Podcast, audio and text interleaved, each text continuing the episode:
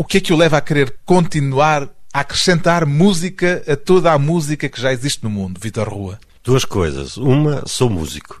E outro, tal como a ciência pretende sempre descobrir mais coisas, eu acredito que na música ainda há muito por descobrir e muito para dar às pessoas.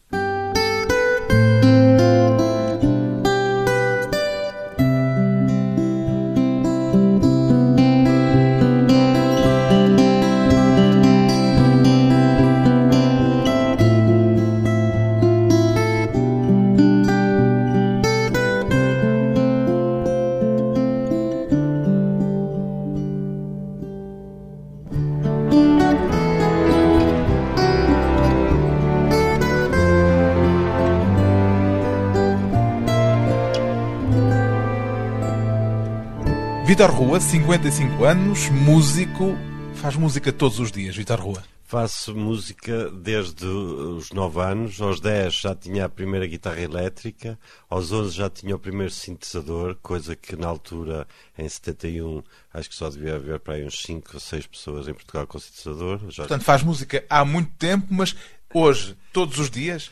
Todos os dias. Já fez menos... música hoje? já, já estou a escrever uma ópera para 2017, para uma encenação do Albano Jerónimo. E... e houve música todos os dias também?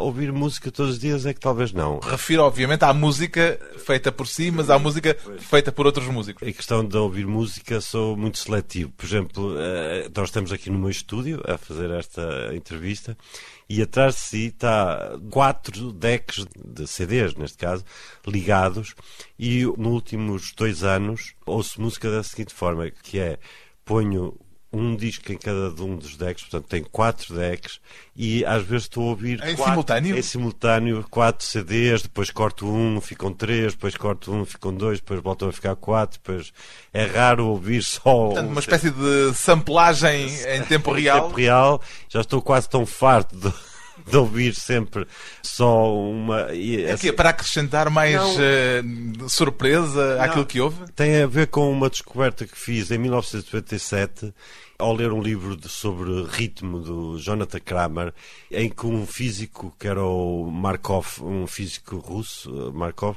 que dizia que o evento anterior não, aquilo que ele chamava Ordem Zero, o evento anterior não tinha que ter nada a ver com o evento que o precedia. Na questão dos números, para dar um exemplo, se eu disser 1, 2, 3, 4, 5, 6, 7, 8, 9, 10, 11, toda a gente percebe a lógica. A sequência. Seria, exatamente, seriam a ordem 10, por exemplo. Mas, por exemplo, se eu disser 1, 3, 5, 7, 9, já é os ímpares, ou 2, 4, 6, já é a ordem 9. Se eu disser 1, 3, 2, 4, 3, 5, já começa a complicar, por exemplo, a ordem. Até que chega um momento em que diga assim: 7 milhões 322, 18, 105, 19 mil. E uma pessoa diz, bem, não há padrão. Parece não haver. E ele diz que sim. Ele diz que continua a existir uma ordem e chama essa ordem Zero Order, a ordem zero em que o evento anterior não tem nada, ou aparece, aparentemente não tem nada a ver com o que o precede, mas ele, por ele próprio, se tiver valor e qualidade, é, é irrelevante eu dizer 18 milhões 326 e depois a seguir 12, ou começar com 12 e depois 18 milhões. Quando eu li isso, eu disse assim, mas isso era fabuloso se resultasse na, na música. música. Já viu uh, toda a, aquela coisa dos compositores dizer assim, a criatividade, a, a, imaginação, a música inspiradora, a inspiração, dizer assim, como é que eu vou começar uma obra? Começo com o som de um gong, começo com o som da flauta, começo com um arpejo Mas de harpa. não é muito próximo do aleatório, ou seja, tudo serve? Uh, quer dizer, ele, isto era física, não é? Isto era física. Mas é transportável para a música ou não? É, e eu, foi isso que eu tentei fazer. Em 97 comecei a fazer as primeiras experiências. Em 2000 realizei a primeira obra que se chamava Zero Order, que era com, gravei 100 improvisações do minuto em 100 instrumentos diferentes de percussão, cordas, uh, sopros e assim e resolvi, através de aleatoriamente, precisamente em computador, baralhar os números e depois juntei a obra, por exemplo, calhou 9, 1, 96, 32, 44 e juntei tudo e ficava bem. E depois a seguir baralhava outra vez, saía outra ordem, juntava tudo e ficava outra vez bem. Eu disse, Ficava sempre bem? eu- sempre. E eu disse assim, mas isto afinal é capaz de haver aqui qualquer coisa, é capaz de resultar. Comecei por lhe perguntar se faz música todos os dias, porque encontrei uma das suas peças chamadas I Hate Music, Odeio Música. O título é para levar à letra, Vitor Rua. Esse é, um, é de um, eu, foi uma encomenda da Cornélia Petroiu, uma veletista eh, romena, e o texto não é meu. Eu, gostava que fosse meu, mas não E é. o título é seu? Não, é do Leonard Bernstein, o, o maestro famoso e também compositor. Escreveu um texto, não uma música, que se chama I Hate Music. E há momentos em que odeia a música também, o Vitor Rua. Não, não, isso Nunca? Não, não, acho que não. Bem, odeio certo tipo de músicas, talvez, mas tenho a capacidade uh, De desligar nessas alturas. Sim, é, por exemplo, estou num sítio, estou num restaurante, estou qualquer coisa e está a dar uma música que. E eu, ah, as pessoas é que me dizem, epá, vamos embora que esta música é horrível. E Já eu- desligou? Eu, eu- não, eu nem a ouvi, nem a ouvi. Pois bem, Vitor Rua foi um dos fundadores dos GNR, no princípio dos anos 80. Dedicou-se depois à música minimal e à música improvisada nos Telecto, ao lado de Jorge Lima Barreto. Reparte-se agora por inúmeros projetos musicais, da ópera à música eletroacústica, da composição à improvisação. E já lhe chamaram o quase Frank Zappa português. Agrada-lhe esta designação, Vitor Rua? Eu acho que, eh, agradaria a qualquer eh, músico, porque o Frank Zappa é uma figura ímpar na, na, na música internacional, nem que não seja pelo seguinte. Quando se fala, por exemplo, em guitarra, dizemos que o Frank Zappa é um dos melhores guitarristas, depois dizemos que é um dos melhores vocalistas, depois dizemos que é um dos melhores letristas do rock, depois dizemos que é um dos maiores compositores da música contemporânea.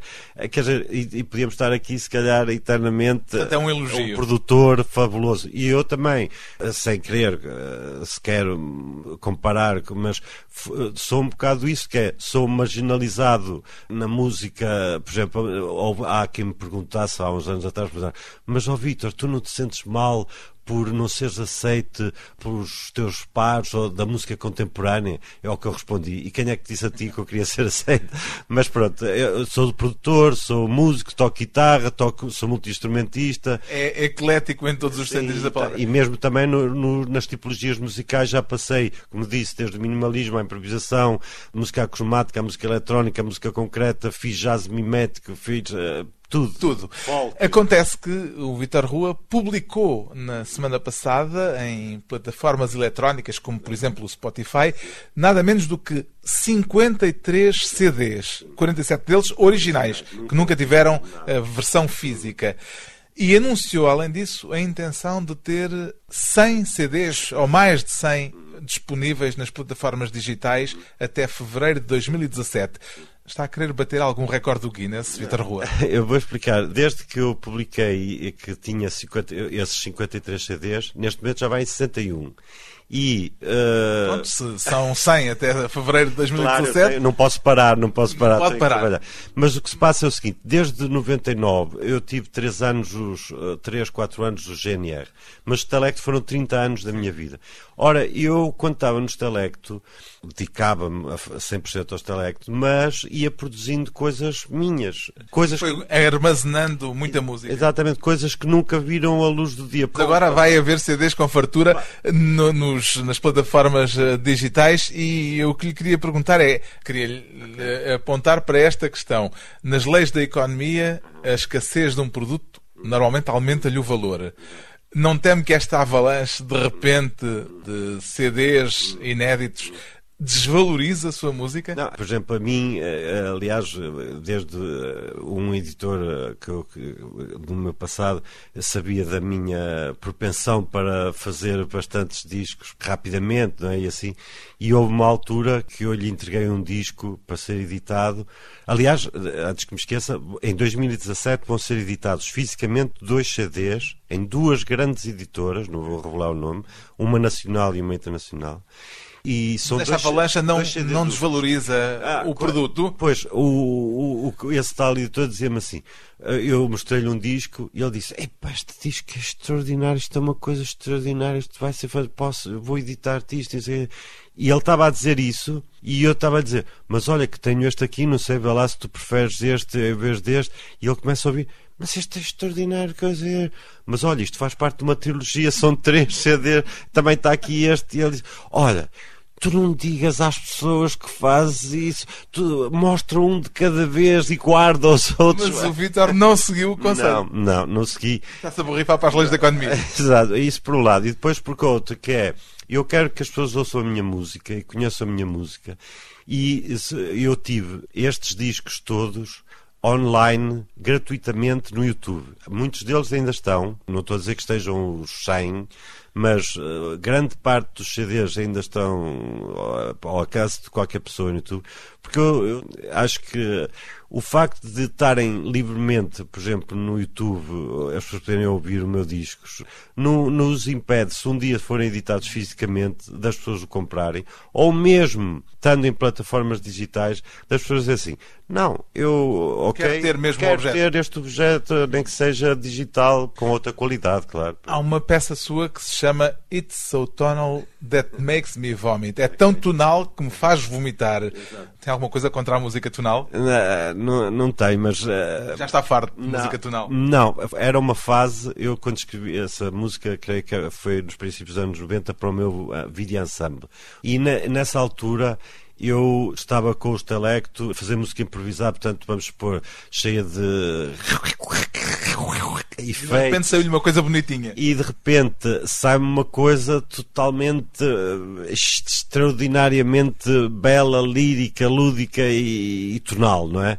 E eu de repente uh, toda a gente gostava, disse ai que lindo, ai que lindo. Até a minha mãe assim, ai que bonito, filha, finalmente fizeste uma coisa bonita e assim. E eu, quando estava para pôr o nome, saiu mesmo. Então, e se ficássemos antes de um pequeno intervalo, justamente com essa pequena peça okay. It's So Tonal That Makes Me Vomit. Vamos ver se vomitamos. Exatamente.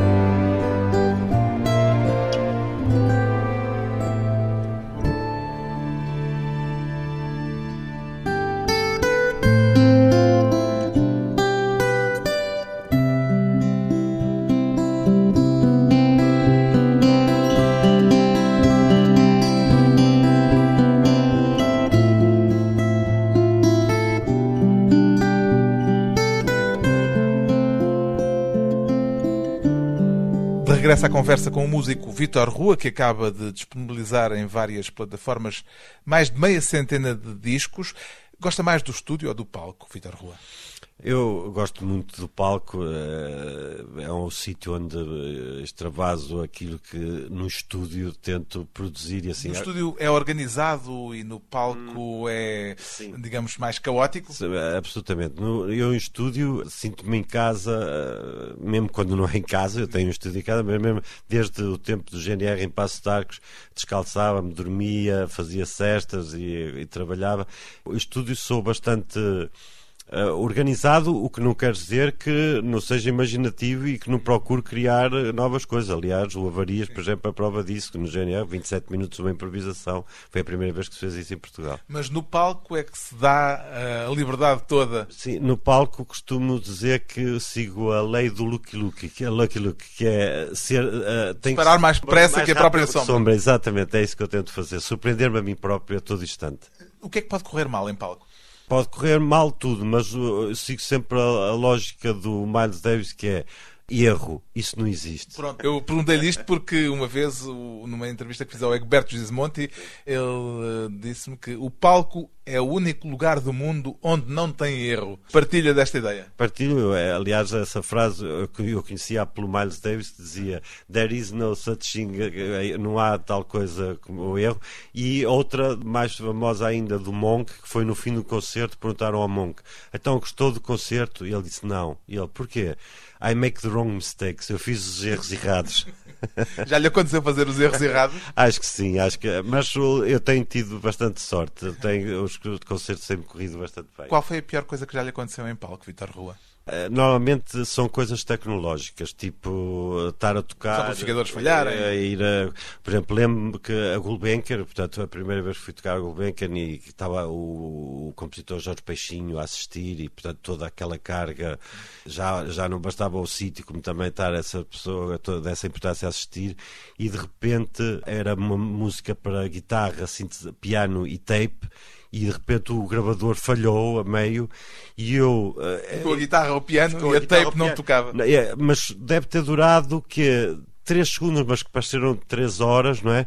E eu olho assim para todo lado e estava cheio de cabos e de fios e assim, e fiz aquela coisa, trau, uma pancada em cima do gravador e voltou a dar. Nada é o que se faz normalmente Exatamente. ao frigorífico. Exatamente. Nada falha. como uma boa pancada para resolver os problemas. Ouvi dizer que uma vez foi expulso de um bar do Porto onde estava a fazer uma performance um bar do Porto onde estava a fazer uma performance. O bar Luís Armastrondo. Ah, não, não fui eu. Ah, a performance não era sua? Eu não fui eu que fui expulso. Quem foi expulso? Eu era, eu era o encenador, chamamos assim, e o compositor da composição e da performance que estava a ser. Uh, e armou-se um estrondo. E armou-se um estrondo, e os performers, esses sim, é que creio que foram expulsos do. Mas o que é que aconteceu? Ah, naquela altura, o que que aconteceu era que envolvia nudez, a simulação de atos sexuais e coisas assim desse género. Acho que... Diria que a sua música é anárquica. Isto também tem a ver com uma, uma, uma frase que já ouvi associar ao Jorge Lima Barreto Sim. e que acho que é do Joseph Boyce, que dizia que arte é vida e vida é arte. Sim, é do Joseph Boyce. Eu sigo essa, desde sempre, acredito nisso, que arte é vida, vida é arte. Ou seja, aquilo que um artista faz eh, é um ping-pong, eh, arte na vida e a vida na arte, e não se pode separar uma coisa da outra. E nesse sentido, quando pergunta se a minha música é anárquica. Porque sei Sim. que tem simpatias anarquistas. Sim, é, é lógico que é anárquico, mas um, um anárquico que não impede que, por vezes, por trás dessa aparente anarquia estejam horas, horas e horas e horas de trabalho para parecer eh, depois ao público que estou a fazer uma coisa pela primeira vez e, e... Tem um disco, aliás, que é o Anarchy Project. Exatamente, com a, a Bárbara do, uh, dos poemas do, do John Cage, com a Bárbara do Canto Lagido. É um disco que me diz, por acaso, de todos, uh, dos 53 que já foram editados e dos 100 que vão estar editados até fevereiro, é um disco que me diz muito, um disco duplo porque em vez de tocar guitarra eu toco, é um disco duplo e eu toco sintetizador. E as pessoas perguntam: Ah, tu também tocas sintetizador? É curioso que é. Eu, na altura do GNR, já tocava sintetizadores, eu toquei no Espelho Meu, sou eu que toco sintetizador, e, e, e no Independência, e, e, no Variações, no, quando fiz a produção de Variações, também sou eu que toco os, os sete sintetizadores que se ouvem na peça Nostradamus do Variações. Eu estava numa fase em que estava muito, muito, muito virado para deixar a guitarra e ir passar para o sintetizador. O que aconteceu foi que conheci o Jorge Lima Barreto que tocava sintetizador. Portanto, ficou mais mantive, na guitarra. Mantive-me na guitarra, mas o sintetizador sempre foi uma paixão.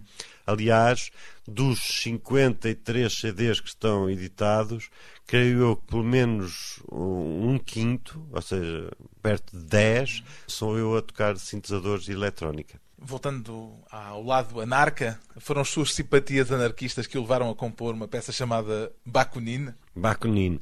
Foi o Jorge que deu esse nome por uma situação bastante engraçada em Moscou, que íamos dar um concerto, fomos ao Festival da Paz em Moscou, e antes do concerto ia, ia ser transmitido em direto para toda a União Soviética. Íamos tocar nós, um, um grupo da, da Alemanha de Leste e um grupo belga e o grupo belga queria utilizar os nossos sintetizadores, que eram o topo de gama na altura e assim.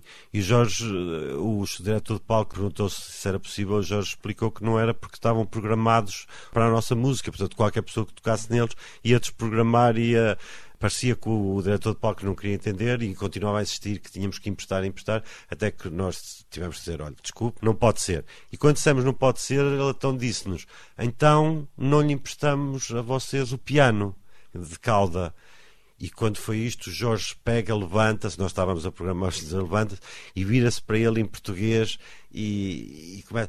Olha, que não sei quê. E não posso reproduzir, a, a, mas com algum vernáculo. Mas em português, vernáculo de, e com pronúncia de vinhais falou-lhe para aí dois minutos assim a apontar o dedo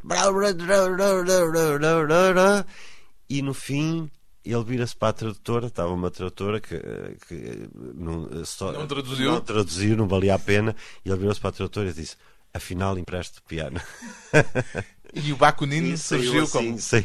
Foi por causa desse episódio? Por causa desse e também porque aconteceu uma coisa extraordinária que foi quando estávamos a tocar esse tema ao vivo, num auditório fabuloso, três vezes maior que o Gulbenkian e, como eu disse, a ser transmitido para toda a União Soviética, a ser filmado e a ser transmitido para toda a União Soviética.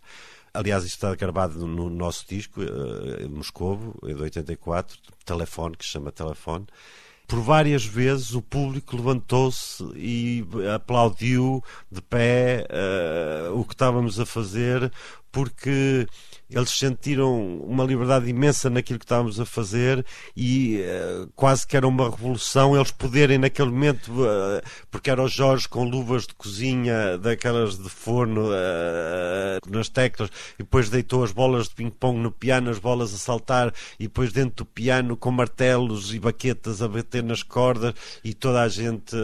Foi um momento anárquico. Anar completamente. Então, antes de mais um breve intervalo, okay. Bakunin Telectu on guitar.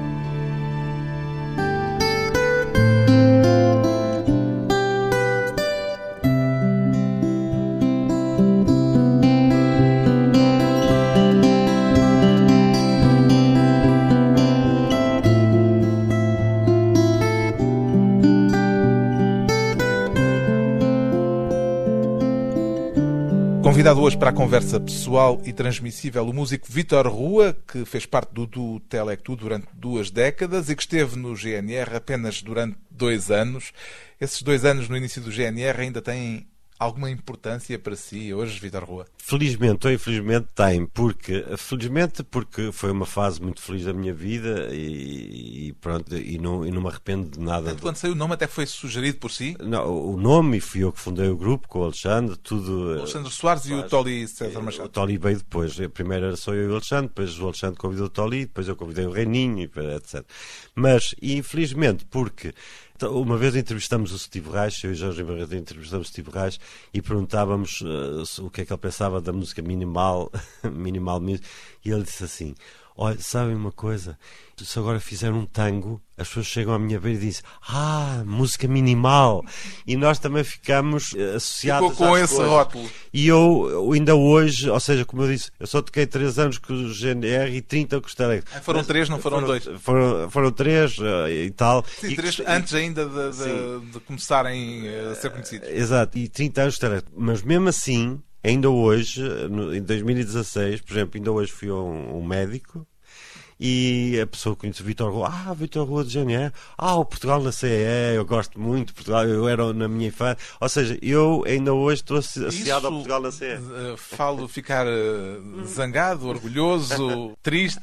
É um misto, triste não, de maneira nenhuma, e orgulhoso sim, porque é um tema meu. Mas também irrita Agora, um bocadinho, não? Não, é, não é questão de irritar, é, é ao fim de tanto tempo, fiz isso em 80, não é? E continuo e acho que vou continuar até ao fim da vida ainda por cima este ano fez 30 anos de Portugal na CE, portanto este ano fui entrevistado, fui, houve concertos de homenagem, tudo Portugal na CE. O que é que o fez seguir outro caminho em 82, quando os GNR estavam a começar a dar? Foi, foi em 83. Foi uma viagem que fiz a Nova York com o Jeremy Barreto. O primeiro dia que chegamos a Nova York, compramos aquilo que se faz quando se chega a uma cidade, compra-se aquela revista que era o Village Voice para ver o que é que havia e comecei a folhear e era inacreditável porque era na mesma noite, enquanto nós cá tínhamos um conceito assim estilo. Este ano vem cá os Stranglers, não é? Naquela noite eu tinha uh, Stranglers, Rolling Stones, Pink Floyd, Divo, B-52, Suicide, na mesma noite, não é? Assim, às oito, às nove, e de repente o Jorge disse: Olha, não, vamos aqui à Kitchen e vamos ver esta coisa que chama Kitchen de. do John Zorn, não? O John Zorn depois fez o Tonic e havia a Anita Infector, a Kitchen, mas estava ali o, o John Zorn, era isso que eu ia dizer. Nessa noite que eu fui, uh, que não conhecia nada, tinha de, desse tipo de música ainda só o pouco que o Jorge Lima me mostrava em disco. Nessa noite eu assisti, uh, na mesma noite, assisti Bill Laswell a solo, Fred Fritz solo, John Zorn solo, Joel Anders solo, Peter Botsman solo, Derek Bailey solo, Ciro Batista solo e depois todos eles uh, em, conjunto. em, conjunto. Isso revolucionou a sua no, no, cabeça musical? Não foi revolucionário, é, terminou esse concerto e eu disse, uh, lembro-me de dizer a Jorge, Jorge, eu quero fazer isto, eu quero ser um músico a sério, eu quero fazer música. Achava que não estava a fazer música a sério até ali? Quer dizer, repare, antes um dia eu estava em Portugal a tocar Quero ver Portugal, assim, três acordes assim, a fazer uma coisa, e de repente ouço John Zone, Fred Fizz, Bilaz a fazerem coisas que, que, me punham a pensar assim, mas estes tipos sabem tocar, mas no meu íntimo eu sentia que sabiam e muito, não é? E, e disse, pronto, eu tinha duas autoestradas para percorrer, ou a autoestrada de continuar e ainda hoje se calhar estar a fazer o Portugal na CE 12, tipo Terminator, ou Alien 5, Alien 6, Alien 7, ou ir por um lado. Desbravar caminho. Exatamente, preferia-se. O encontro com o Jorge Lima Barreto foi causa ou consequência do seu afastamento do GNR? Foi uh, as duas coisas, porque uh, ao conhecê-lo foi abrir as portas a todo o mundo de música nova que eu desconhecia, do jazz à eletrónica, da concreta à cromática, de, de esquimós uh, à música da chinesa indiana, e quando eu estava quase restrito à música rock, pop rock, não é? Ao conhecer isso. É que... um horizonte novo. E é irreversível. É, o, é como o gosto. É, não posso, por exemplo, eu, quando era miúdo, a minha mãe e a minha tia ouviam Demis Russos, Júlio Iglesias, aquele anão, o Nelson Ned e assim, não é? E depois, quando como irmão me começou a mostrar Beatles, Rolling Stones, Neil Young... Por isso também é outra porta. Passei para o outro lado, é, é irreversível. As partilhas com o GNR não foram fáceis. O litígio em tribunal prejudicou? Quer dizer, foi uma fase da vida em que eu acho que o músico tem que ter consciência também política e social e assim. E acho que deve lutar pelas suas coisas. E quando eu vi que estavam a ser cometidas injustiças a determinada altura, repare, fui eu que fundei o GNR, fui eu que dei o nome GNR, foi, e eu terminei o GNR no jornal O 7. O anúncio da morte. O anúncio a dizer, demito e temporariamente o grupo GNR. Só não aconteceu porque quando os outros elementos do GNR foram falar com, na altura com o Francisco Vasconcelos da de Carvalho a dizer que isto que eu tinha demitido o grupo e que eles queriam fazer outro grupo e assim, ele disse-lhes, olha, muito bem, vocês podem fazer outro grupo, mas com outro nome, aqui não, é a mesma coisa. Aqui, não, aqui não editam mais. E então, com o apoio da editora, eles continuaram com o meu nome assim, pronto. E hoje ainda eh, tem alguma mágoa em relação a isso? Não, eu já não me recordo quando é que foi, mas creio que foi quando eles festejaram os 20 anos de carreira, creio eu. Portanto, não sei quando é que isso dá. Acho que foi para aí 97, uh, 98, 2000, bem, qualquer coisa. Quando eles estavam a fechar os 20 ou os 25 anos de carreira, eles convidaram-me para tocar com eles, eu e o Alexandre, voltaram-me a convidar a mim e o Alexandre, e tocámos com eles no Coliseu e assim. Portanto, quer dizer, as coisas depois passam, é, as coisas passam e. Yeah. Quando é que foi a última vez que os ouviu? Tocar? Sim. Já não me recordo. Eu não, não afastei-me. Uh... Não é daqueles que põe nos quatro CDs em simultâneo, não, claro. Não, não. Eu, aliás, sei, isto eu sei que fica mal na fotografia, mas eu não ouço, nem nunca ouvi rock português uh, na vida. Eu nunca tive um disco de rock português em minha casa, nunca fui a Tem nenhum. os discos do GNR? Não tenho discos. Os discos do seu tempo. O Independência? Não tenho, tenho. O Independência tenho. Independência tem. Tenho em CD, tenho. É, deve ser dos poucos discos que tenho aqui, uh, que foi reeditado e tenho. Mas nunca, nunca fui ver um concerto de rock português, nunca fui. Uh... Porque não lhe interessa já? Não, eu, de certa forma, tirando exceções muito poucas, uh, por exemplo, como o compositor Bernardo Devlin, que eu gosto do, do rock, ou uma pessoa como o JP Simões, quando faz, uh, quando faz coisas do rock, uh, e assim, por exemplo, também o João Peste, ou seja, eu podia quase contar pelos dedos as coisas importantes, os losers nos anos 90, enfim, 2000, nos anos 2000, primeira década de 2000, o grupo Loser. Portanto, tirando muito pouca exceção, a maior parte do rock e da pop que se faz em Portugal, para mim, é uma imitação má daquilo que existe lá fora, às vezes já mau de si. Portanto, não, não tenho qualquer interesse o seu instrumento principal continua a ser a guitarra ou os outros também entram com frequência na sua música? Não, é cada vez mais a guitarra. Simplesmente tem que se perguntar é que tipo de guitarra. Por exemplo, atrás de nós estão duas guitarras elétricas de seis cordas, uma guitarra acústica com cordas de nylon, uma guitarra folk de cordas de metal, uma guitarra portuguesa que utilizei no Cututelecto em 82, 81. Alguma destas entra na peça Ogma? Na peça Ogma está na, na outra sala lá ao fundo da casa que é a 18 cordas e na outra sala estão duas guitarras que é uma de 8 cordas e outra de 18 cordas construídas pelo Gil de Oliveira, o luthier, a, a meu design e do Jorge Lima Barreto. Portanto, com uma sonoridade só sua. É, e únicas no mundo. São as duas únicas. OGMA é a sigla de Oficinas Gerais de Material uh, Aeronáutico, é isso? Não, não sabia que era, mas uh, uh, todos os nomes desse disco foram tirados de um livro sobre druidas. portanto, tem a ver todos os nomes do, desse. É um imaginário celta. Celta, exatamente. Aliás, eu tenho a única tatuagem que eu fiz é um círculo a Hilda Castro tem o, o, o Triskel. Complementa-se, as duas coisas complementam-se. Ficamos então com OGMA, que não são as oficinas gerais de material aeronáutico. Infelizmente. E a guitarra de Vitor Rua. Ok, obrigado.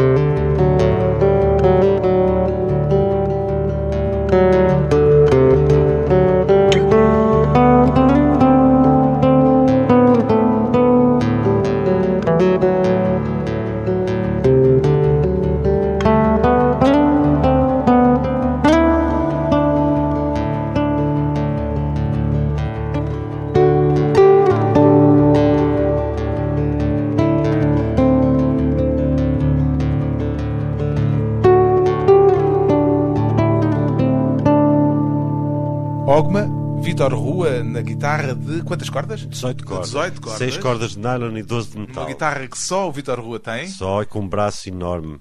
E de quase que é intocável. que não gosta na música, Vitor Rua? Não gosto da imitação, da cópia e de tudo que soa a falso. Um músico que nem sempre gosta de música ou não gosta de toda a música, pelo menos. Vitor Rua, compositor e improvisador, promete disponibilizar nos próximos dois meses, nas plataformas digitais, mais de uma centena de discos. Fim.